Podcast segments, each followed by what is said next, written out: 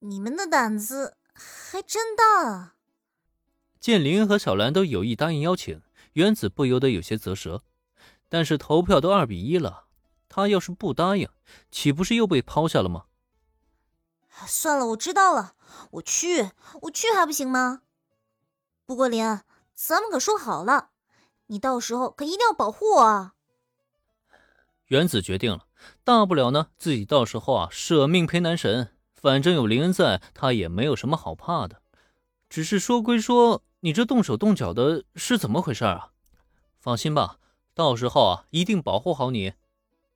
对于原子伸手就挽向自己手臂，看似仿佛在寻找安全感，可实际上呢，皎洁的眼神中已经表明了他就是想揩油的小动作。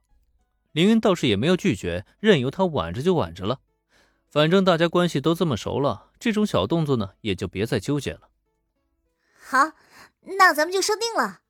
不过那是周末的安排了，咱们现在怎么办？继续逛街吗？小小的占了男神几下便宜，原子只觉得心满意足，就连工藤新一的死神诅咒都不怕了。那么在这之后呢？今天的活动可是还没结束呢。刚才被工藤新一浪费了那么多的时间，原子肯定是想找补回来。只可惜啊，虽然他是一门心思的想要在男神和闺蜜的陪伴下好好的逛一逛涩谷，可遗憾的是，还没等他逛街大计展开。林恩那边就突然接到了来自西深井纱织的电话。西深井来电话目的很简单，他已经完成了与素人观察节目组的沟通，对方的态度啊非常好，拿出了许多的优待，就想要跟林恩合作一番。既然人家这么有诚意，西深井纱织呢就肯定不愿意错过这么一个好机会，一心只想着顺便把自家偶像啊都给一并推出去。虽然一个娱乐综艺节目并不能算是很好的出道平台。可奈何这个节目的收视率啊，实在是太香了。西深井纱织是完全不能拒绝啊，这让他应该怎么办呢？只能打电话找林恩再商量了。那么对于西深井纱织的说法，林恩则表示可以考虑，不过具体情况啊，肯定是需要面谈交流的。很多事情啊，用电话都说不清楚，毕竟这可是正事儿。在林恩挂断电话之后，就算原子再怎么不甘心，也只能放弃满心期待的逛街。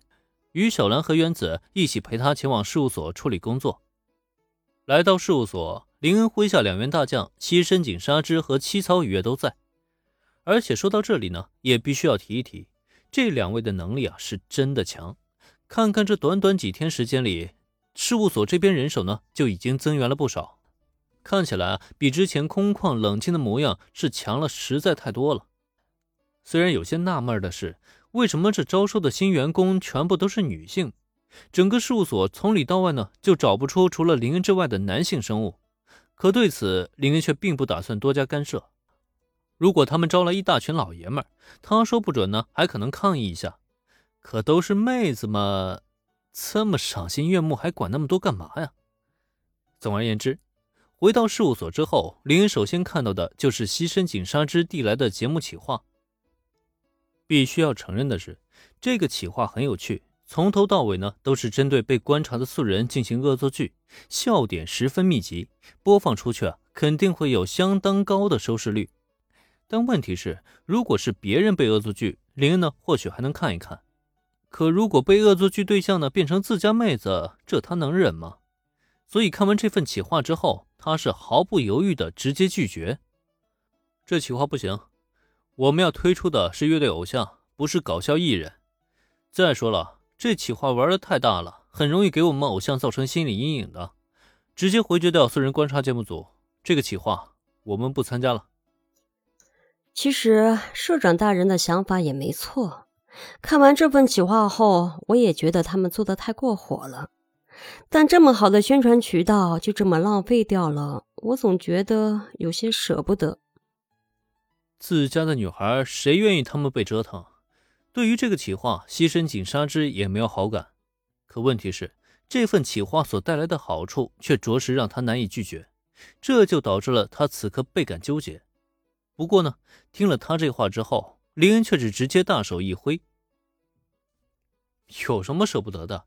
只是一个综艺节目而已，推掉就推掉了，大不了下次我给你们找来更好的。”素人观察的收视率高又怎么样呢？难道林恩就很在乎吗？开什么玩笑！他现在可是拥有日卖电视台绝对控股的男人，妥妥的幕后大 boss 啊！以他的能量，别说找个新节目了，就算重新策划个节目，不也是分分钟就能定下的事情吗？